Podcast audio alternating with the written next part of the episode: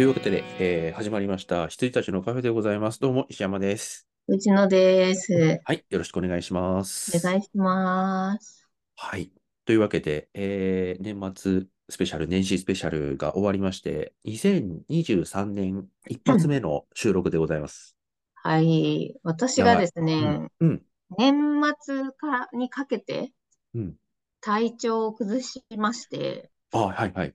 なんでクリスマススペシャルをか、あの、撮った直後ですね、うん、から体調を崩して、うん、で、そのままこう、咳と発熱が止まらない年越し。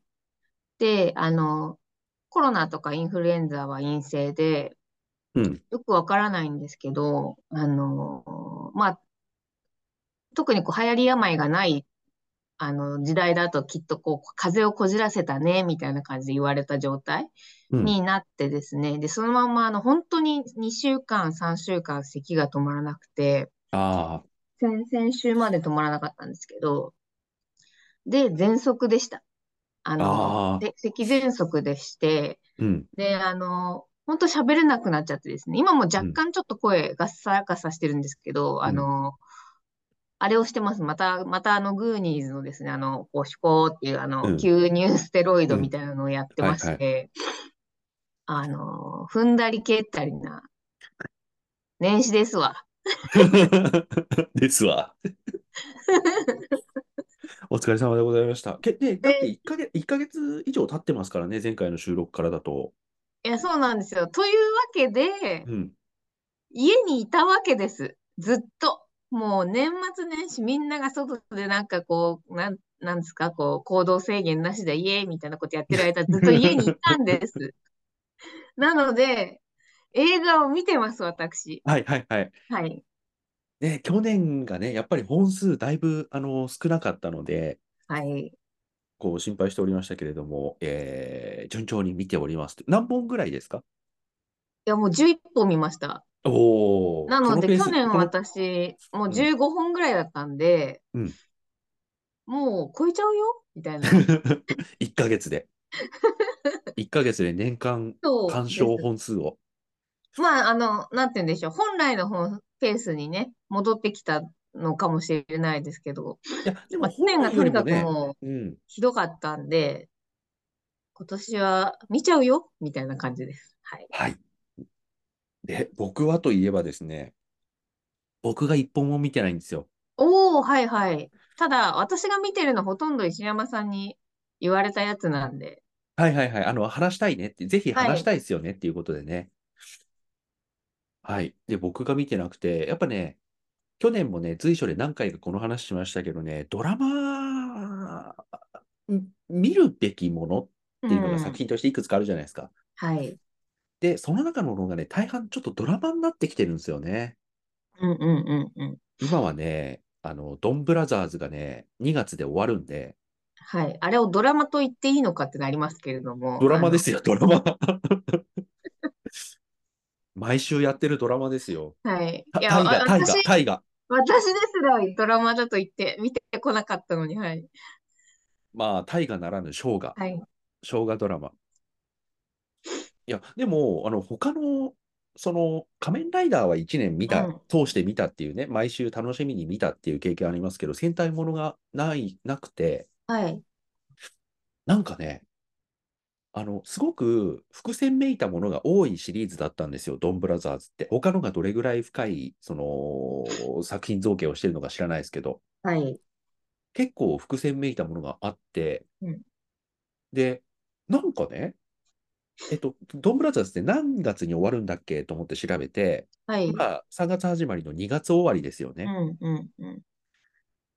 あと10回ぐらいしかないんだけど、で、クリスマススペシャルとか言ってさ、なんかどうでもいい話やってるわけですよ。はいはいはいあはい。のどうでもいい話しちゃおかしいけど。なんか敵の幹部がなんか、俺たちがサンタになるみたいなことをなんかよくわかんないなっていう。お前らこんなことやってる場合じゃない。あと8回ぐらいで全部終わるぜって言ってはいはい。思ってたんですけど、残り6回になってね、いきなり怒涛の展開なんですよ。なんですか、こう、SNS でやっぱり日朝って必ずこう、トレンドに上がるんリアルタイムでで、ね。うんうんはい、見、見えちゃうんですけど、うんうんあの、怒涛の伏線回収回収が行われていることだけは察してますね。いや、でもあれはなんかこう、尺が足りなくなってきてわざとっていうよりも、もう、あの、狙ってやってるなっていううん感じはしうんますね。情報量がいきなり4倍ぐらいになってるんですよはいね。はいはいよ4話分ぐらいあるぜ、これと思いながら。しかも結構その冒頭、かなりうん冒頭の、うんあの伏線もうん。今まとめて回収されてるみたいな感じなんで、あの、侮れんどんぶらみたいな感じにはなってます。なってるのをね、傍から見てます。もう、潜りすぎてて忘れてた伏線とかありそうますね。そうそう。見直してみるとそうだったのかみたいな。うん。そう、だからそうですね。この前、ようやく第1話で、この、まあ、黄色はい。の人、あまあ、あの、唯一の女性ですけれどうんも、うん。黄色がこう、その、戦いに身を投じるきっかけになった謎の人物が誰だったのかがわかるとかね。はい。うん。いやーあと、あのーやっぱ関係、この5人プラス追加戦士1人と、あと敵幹部3人の関係性すごい上手くて、はい。あのーあ、終わっちゃうんだっていうロスにかん、ロスに対する、こう、なんか、こ身構えちゃいますね。うんうんうんうん。いや、なんかね、その、詐欺師を騙すために疑似家族を装って、はい。で、詐欺師を騙して捕まえてやろうっていう作戦がこの前行われたんですけど、それ単発の話ね。はい。その詐欺師はいきなりポッと出てきたやつなんですけど、そこで疑似家族を演じることで、本当にちょっと家族っぽくなってくるっていうか、なんか、で、なんか、まあ、あの、リーダーの、リーダーっていうかな、あの、赤が頭がおかしいんですけど、あの、そいつのなんかこう、ちょっと、なんて言うんだろうな、今までこう、お供たちに命令していたのが、少しこう、ちょっとほろっとする関係性がこう、築かれていたりとかね、はいはい。結構終盤に向けてその辺に関してもいい感じなんですよ。おー。あとね、これあねう、んうんうん。うん、そう、あの、アマプラとかで、アマプラであるので、ぜひなんか見てほしいとは思うんですけれども、あの、伏線回収を見ているんであれば、ちょっと見ているかもしれないですけど、とにかくね、この6人揃わないんですよ。はいはいはいはい。とにかくこの6人揃わなくて、それがこう、ようやくっていう感じになったりしてるので、そこも含めてなんかこう、ラストの、こう、大団円、プラス大団円にね、ちょっとなり得ない感じの展開になってきていて、最後ちょっと物悲しく終わらざるを得ないんだろうなっていう。設定になってきてるんですよね。はいはい。まあ、なんでしょう。完璧ハッピーエンドも、え、こ、これまでありましたし、うん。ただ、あの、ほとんどこう、まあ、若干、こう、選手たちに犠牲を払って終わったりとか、あの、あとはこう、まあ仕方ないよね、みたいなことが起こって、うんただまあ世界は救われたみたいなこととかも結構あったんで、うん。どうなるかちょっと楽しみですね。もう見てないんですけど。ねはい。うん。いや、ドンブラザーズはね、ちょっと見ていい、うんいいんじゃないかなと思いますうね。ん。あとね、ガンニバル。はいはいはい。私があのディズニープラスで、あの、げ、激起こしてるやつですね。この、あ、そうなの？あ、見てないんです。見てないんですけど、うん。あの、ディズニープラスでこれやっちゃダメでしょみたいな。あそういえば、そういう意味ですそういう、そう、そういう意味で言うと、ディズニープラスは最近こう、中のディズニープラス内ブランドってあるじゃないですか。はいはい。スターとかねあれをちょっ。と、そうそうそうそう、あれを変えて、なんか結構えげつないやつもなんかやってきたりはしてますよね。そうなんです。なんであの、うん。えーっと、まあ、一番多分最初にバズったのって、明日かの？明日私は誰かの彼女かな？っうん。ていうレンタル彼女の話なんですけど、で、おそらく次が、あの、だ、なん、か、わた、ん？絶対に不倫させる女の人の話みたいな。うんうんうんあなたは私と不倫したいみたいなそのタイトルがあるんですけど、忘れちゃいましたけど。忘れちゃいましたけど、なんか、ははい。い。で、あそれをそのやっぱディズニー、元祖ディズニーの民たちがですね、あの、ガチ切れしてるんですよ。なんかその、レーベルを分けたからといって、その、まあ、例えば、まあ、レンタル彼女をね、あの職業差別じゃないですけど、まあ、若うん。干その風俗なんじゃないかとかね、思ってる方もいたりとかするじゃないですか。あとはその子供向けだろって思って見てるのの中に、うん。あのそういうのとか、あとはその不倫っていうのを題材にしたものを、そのディズニープラスというこの枠組みの中にレーベルを分けてこそ入れやがってみたいな、うんうん。あの、古の民たちがですね、うん。こう声、声にならない声を上げているっていう感じです。あ、そうですか。うーんってなってるっていう。で、それの中にガンニバルも若干入っていて、まあ、そうだろうね。はい毛色は違うもんね。そうです、そうです。うん。まあだから、ウォーキングデッドがいいのかみたいなこともありますけども、まあ、そうねそうね。そうそうそうそう。だから、そ、そういうことなんですよね。うん。あの、ただ友人もすごい、あの、普通、の友人ですもん。ただの友人も、あの、ガンニバルはが一番面白い今って言ってたので、はいはいはい。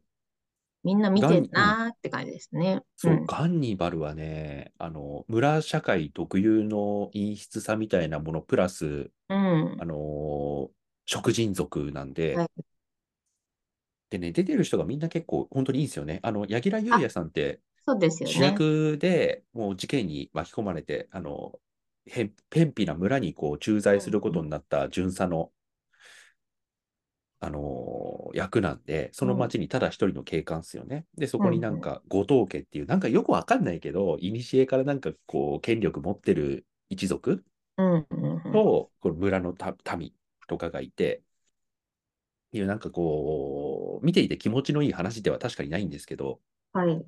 あの、何が一番危険かって、柳楽優弥が一番危険なんで。そうそうそうそう。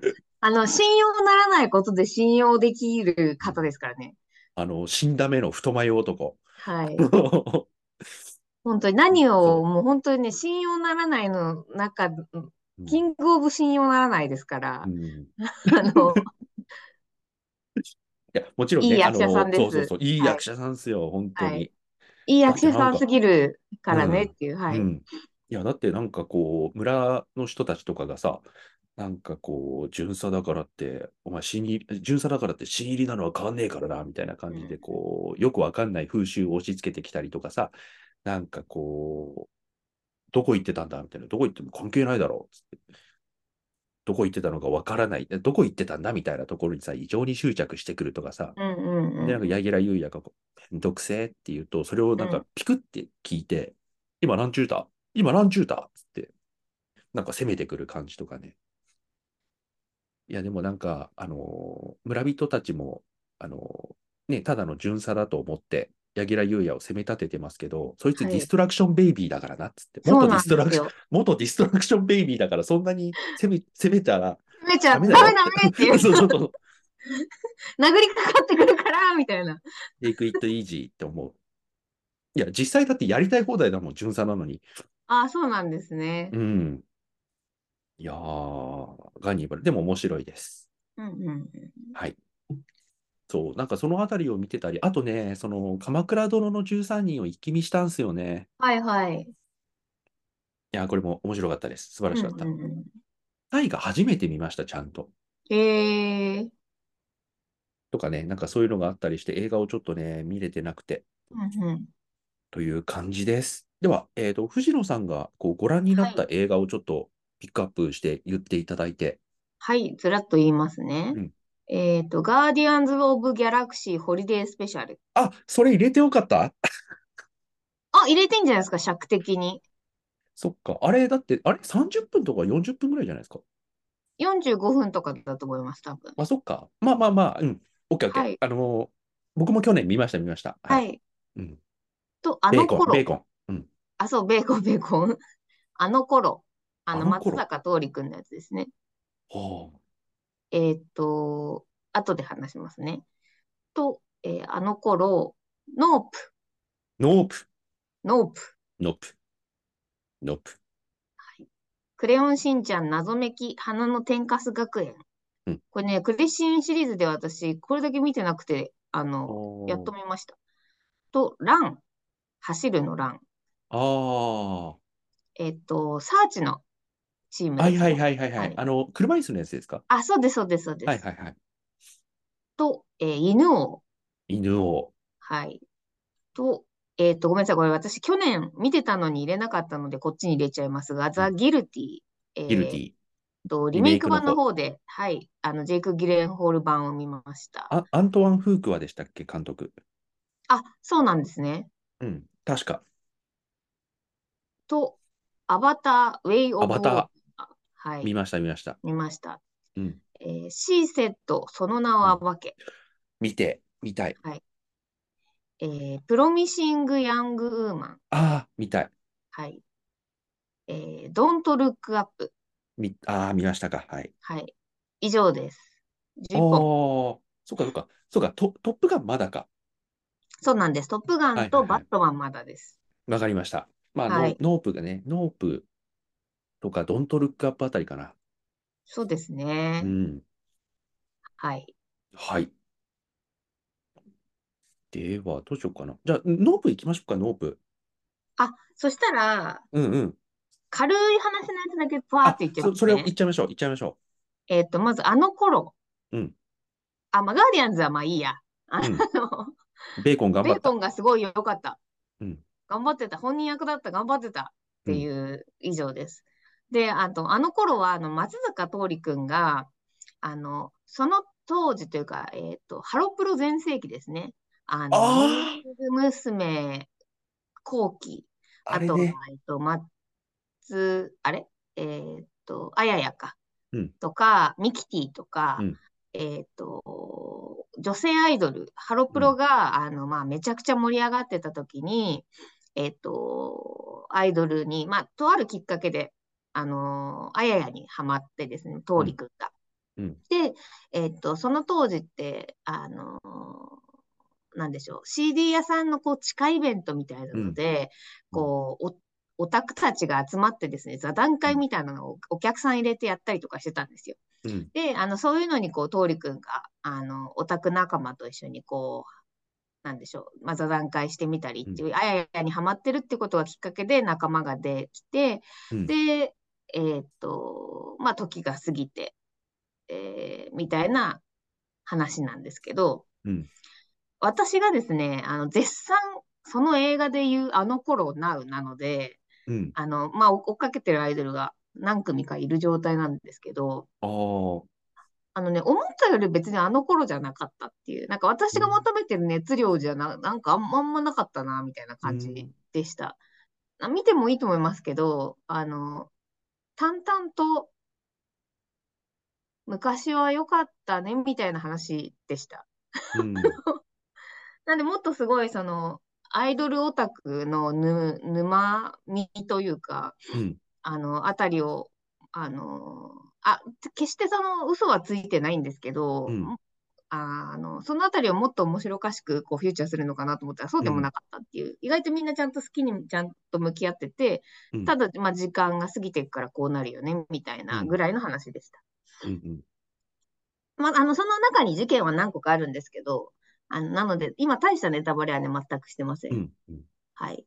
っていうのと、あと、クレヨンしんちゃん謎めき花の天かす学園は、あの、うんずっと見てなかったんですけど、クレシン信者の人が結構こういいよっていう、うん。あの、タイトルの中にランキングで入ってくるタイプだったんで、うん。なんかね、ずっと見てなかったんですけど、見ましたが、あの、す、すべての伏線が、一番最後に全部回収されるんで、綺麗に、うん。あの、それはとても良かったですっていう感じですね。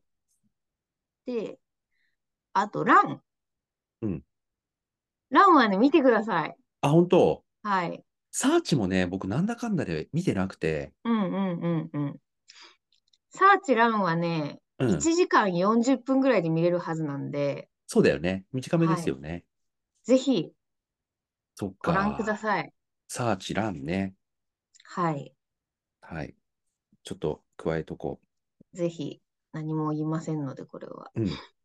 わかりました。ちょっと今、次に見るリストに。はい。で、まあ、ついでにって言ったらあれですけど、また、んこのギルティ。うんこれも短いんですよね。1時間ちょっと。そ、40そうですね。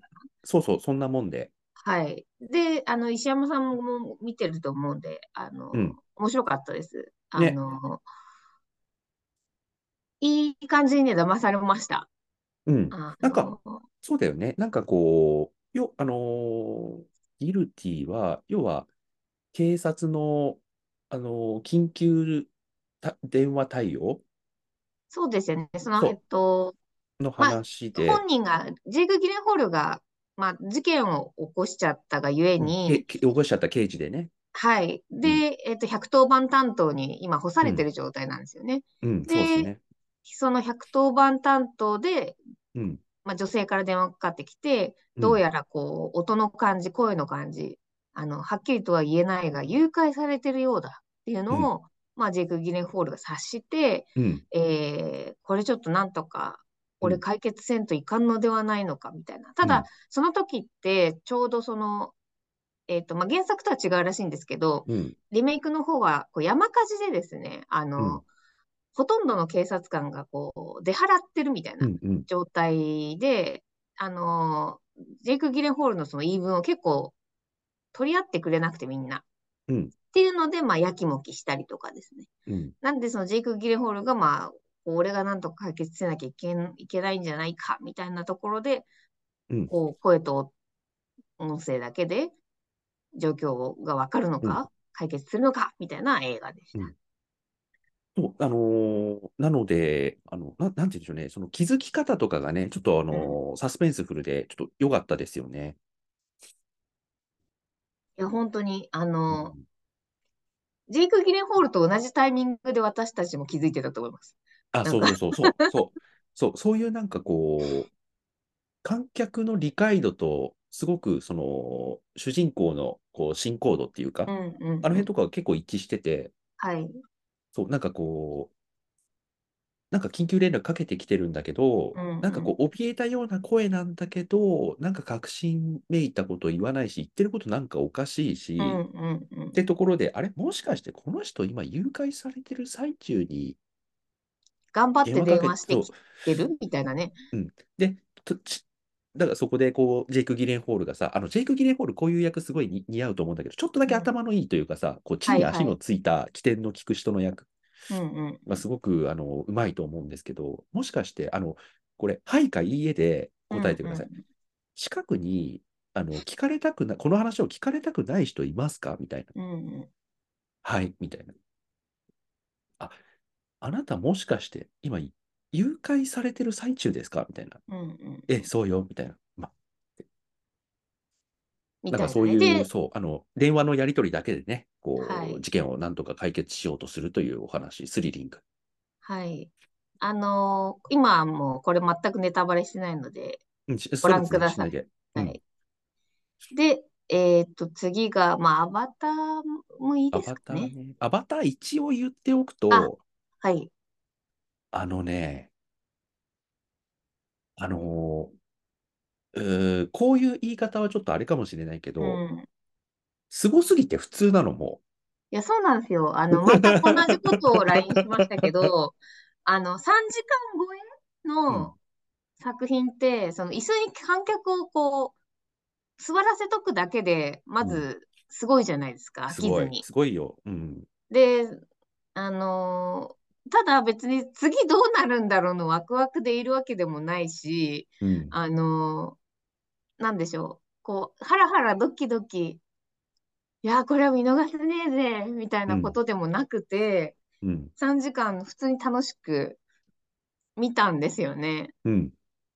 で、まあ、その当時のアバター1のうん。時の映像美かうら、ん。まあ、今の技術に、うん。あの技術自体が発展して、で、まあ、アバター今回2ですけど、うん。まあ、すごいんですよ、それもすごい。うん。で、私、あの IMAX3D で見ましたけど、うん。すごいなーって思ってるんですけど、うん。な何がね、だからそ、その、きちんと3時間すごかったんですけど、何がすごいのか本当にわからないみたいな、うん。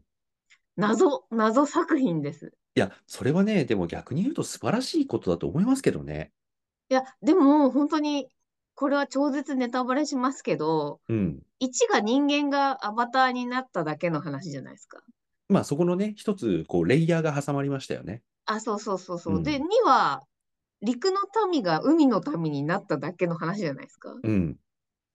だから、その、よくこれを3時間やったな、みたいな。うん。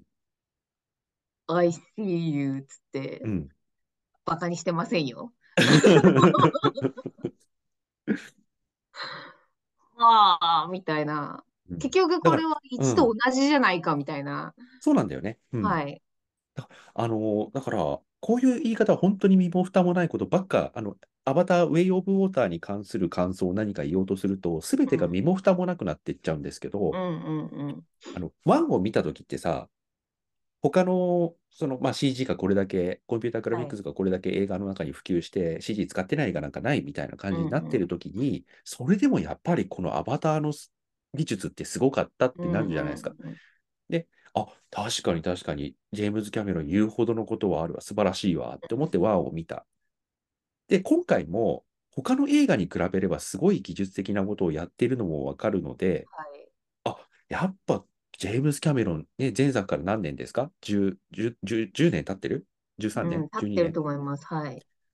経って、あのーあ、やっぱりジェームズ・キャメロンは他の監督よりも頭一つ二つ分ぐらいすごいことやってるわって、関心の度合いも一緒なんですよね。相対的はい。はない関心の度合いも一緒だし、たただ、ストーリーが別になんかすごいかっていうと、まあ普通だよねっていうはい。感想も一緒だし、うんうんうん。ただつまんないかっていうと全然そんなことなくて、いや、すげえはいいい映画だと思うよって、こう落ち着いたトーンで言う感じはいはい。そうも全部一緒。なんですよね。あの、1と一緒なんですよ。あの、本当にき感情の、感情のレベルが。そうそうそう。感想がね、ワンと一緒になっちゃうんですよ。はいただ、十何年経って続編をやったときに、同じ感想を観客にやっぱり抱かせ続けたっていうのは、やっぱ相対的に難しいことだと思うんですけど、うん、まあ、そうですね。相対的にというのがま相さに。対的に、ううんん相対的普通映画。いや、本当に、相対的普通で3時間座ってられる映画ですね。うん、褒めてるよ、これ。褒めてます、褒めてます。褒めてます、すごく。褒めてるんだけど、褒めてるんだけど、褒めてるように聞こえないってか、だから、な、なんでしょう、こう相対的に褒めてるから、あの、点数で言うと65点ぐらいに聞こえちゃうんでしょうねっていう感じ。まあまあまあ、そうな、ね、はい70点とかさ、75点とか、まあまあ良かったっすよって、見て損はないっすよ、みたいは。ないトーンになっちゃうんだけど、はい。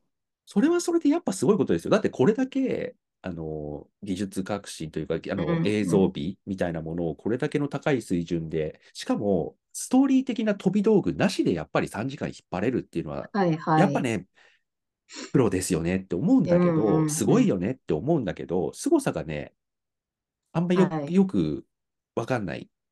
いや、わかんなかったですね。わかんないのはすごい素晴らしいこといや、そうそう、わ思いますかんなかったことがすごいです。はい。うんうんでね、もう一つ、こう、アバターに関して思うのは、あの、あら、言いましたっけ？僕、年末、テレビ買ったんですよ。はいはいはい。あ、それは聞いてないです。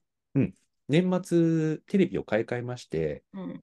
あの、うちのリビングがですね、結構2階を全部使う感じになってて、うんうん。あの、キッチンとかも全部、あの、通しになってるんで、うんうん。でかいんですよ、2階のリビングが。うんうん。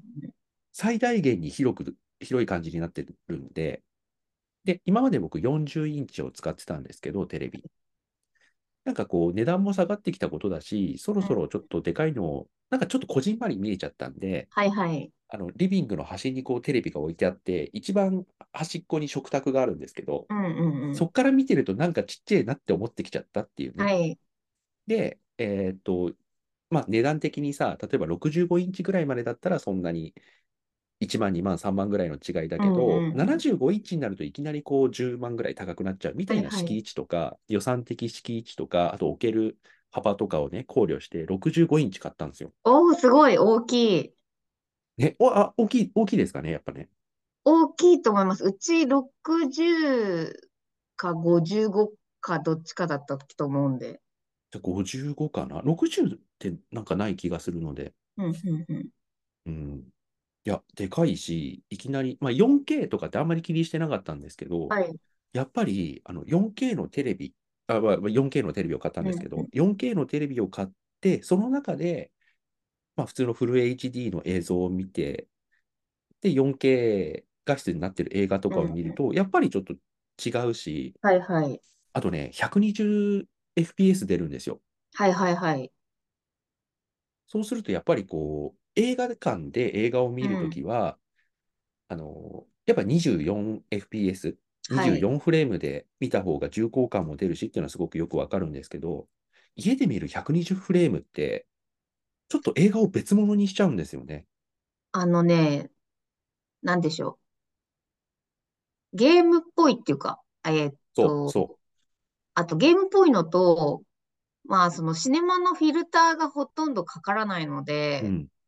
あの、なんて言うんでしょう。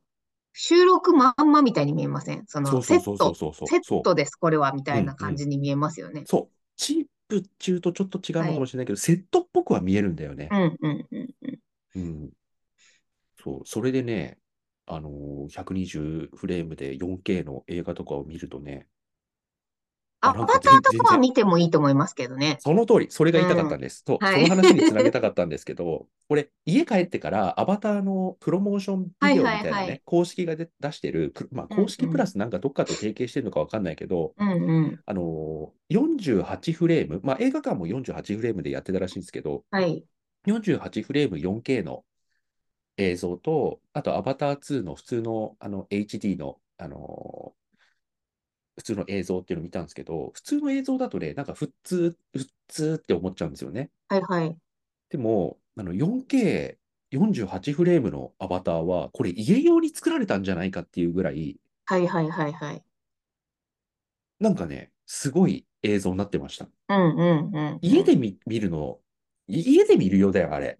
はい、はい、はい、はい。もう、あれもうこ語あれ弊があるけど、はい、はい。語弊があるんだけど、あれ、家で見た方がね、はい、はい。楽しいよ、多分。いや、ちゃん、ちでもゃんとしたテレね、ビで。家で3時間はどうじゃろうかとも思いますけどね。うん、だって、最近俺、その 4K にして、結構輝度。高く見てるんですけど、はいはい。やっぱ楽しくなっちゃって、輝度、うんむやみやたら上げてるんですけはど、いはい。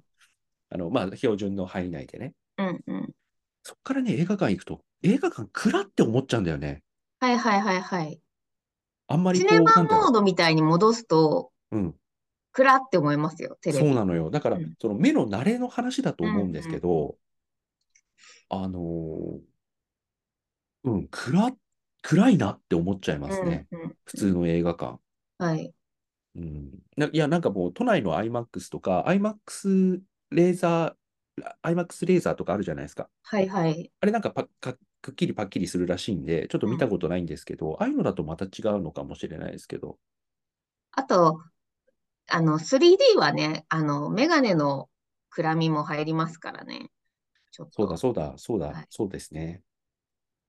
なんで、まあ、パ、パキッと、うん。こう、ゲーム、うーん、映像っていうか、ゲームクオリティというか、で、アバターを見たければテレビがいいと思いますって感じですかね。そうなんだよね。なんかテレビ用、あ、テレビす、テレビ 4K 用に作られたアバターの映像うんすげえなっうん。て思いました。うんうんうんうん。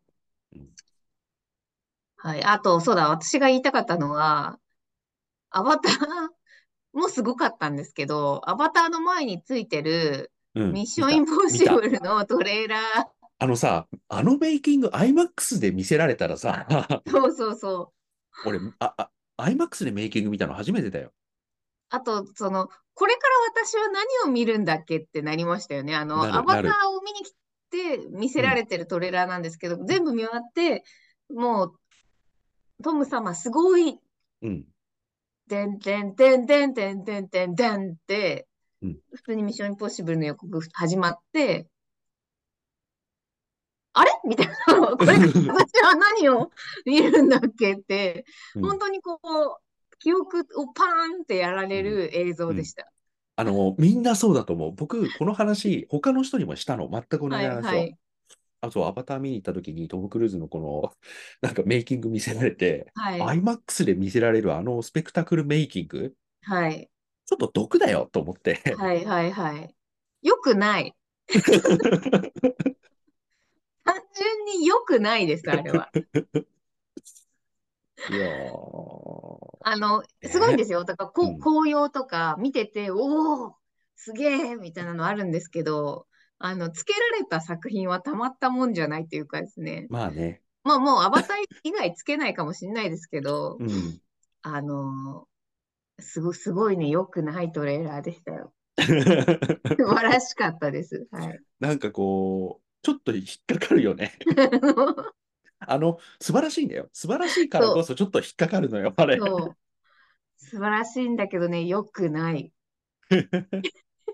同じ、全く同じことを思いました。はい。うんと思いました。はい。はい。アバター、ウェイ・オブ・ウォーターでした。ウェイオブウォーターはい。映画の中身の話なんか一切できない はい。で、あとか、あの、C セットは石山さん見見ると思いますので、まあ、見たい見、見たいというか、見ると思うんで言わないでおきますが、あの、私、ドキュメンタリーというか、ドキュメン、ドキュメンタリーじゃないや、えっと、ジャーナリストうんうん。の映画がすごい好きな人なんですけど、あの、あれだよね。スポットライトルね。あそうそうそう。うん。そうです。あとは、あの、ジャーナリスト自体に、あの、フューチャーはされませんでしたけども、スキャンダルとか、あの、フォックテレビの、うんあの、セクハラの件とか。そう、あれも見ないとな。見たいんだよな。なんで、あの、その、こう、私の好きの流れを組んで、C セットは絶対見に行きたいなと思ってみたんですけど、よかったです。はい C セットはこの辺の流れの源流みたいなところありますからね。うん。で、あと、まあ、大きくね、ニュースにもなって、うん。こう、解像度が、私たちの、なんて言うんでしょう、その、そのニュースに対する解像度も高いじゃないですか。うん。そので知ってる事件だからね。そうなんんですよ。あの、う我々が見てきた映画のプロデューサーの話だし、あの、まあ、例えばその FOX もそうですけど、うんあとは、えーっと、スポットライトもそうですけど、スポットライトなんかも特にですけど、そのカトリック教会の神父の話だったりするんで、うんぶっちゃけその我々と地続きのようで地続きじゃないというか、うんそんなに知らない世界の話を、の闇を暴いたって感じなんですけど、うん施設はもうまさにこう我々が、あの、何十年と触れてきたエンタメの、あの、スキャンダルというか、なんで、結構ね、ああ、こんな感じなんだ、みたいなのは、うんあの、面白かったです。はい。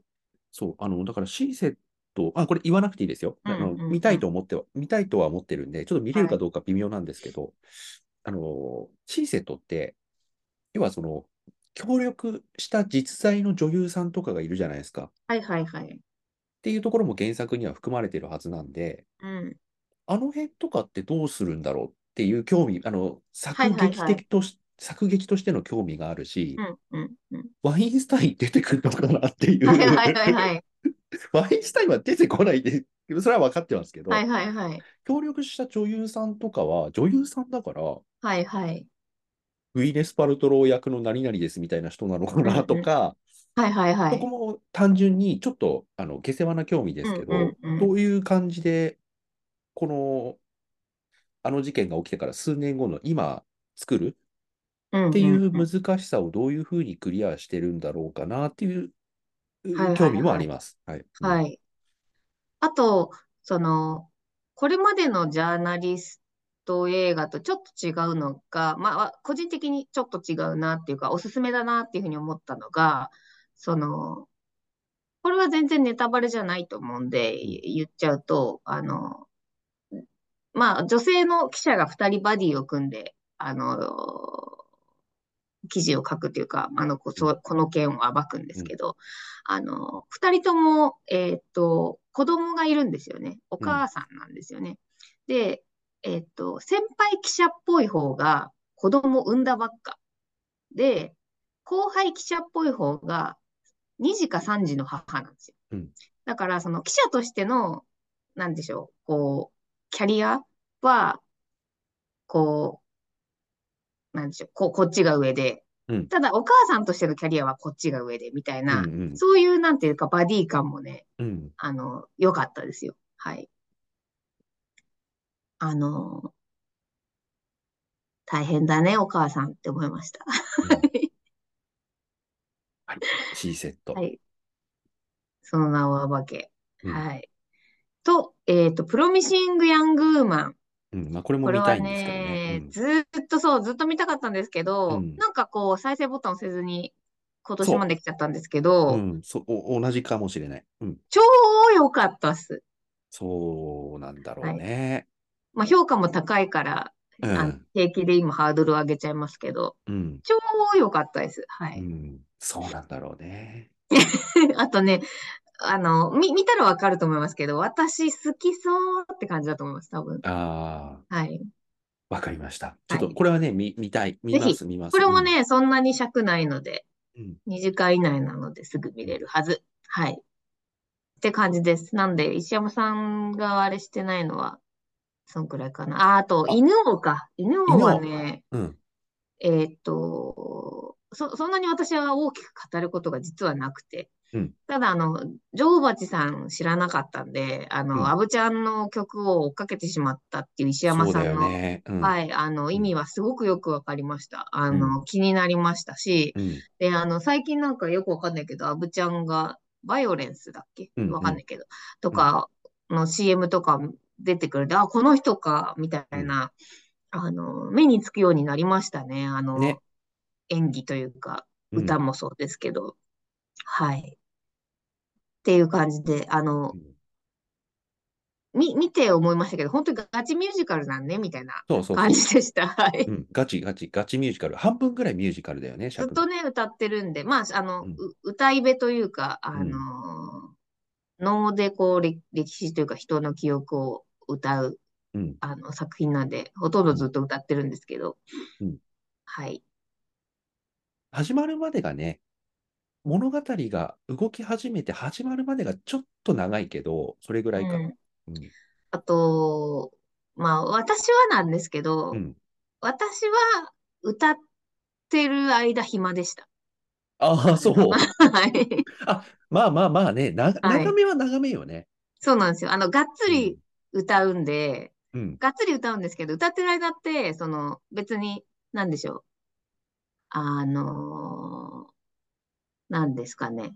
うん昔の湯浅さんの作品、ちょっと忘れ、タイトル忘れちゃったんですけど、うんその、サイケデリックな、こう、俺様ワールドに引き込まれるわけでもなくて、うん。あの、歌ってる様をずっと撮ってるんで、うん。あのー、なんですか、え、絵面的には暇でしたっていう感じですね。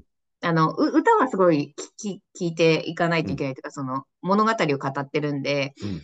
あのー聞き応えがあるんですけど、うん絵的には、あの、ちょっと長いなとか思ってみ、うん見てました。はい。あ、でもね、人によってはそうかもなと思いました。うん。はい。って感じです。あの、はいちょっと喋りたかったやつセットでした。うん。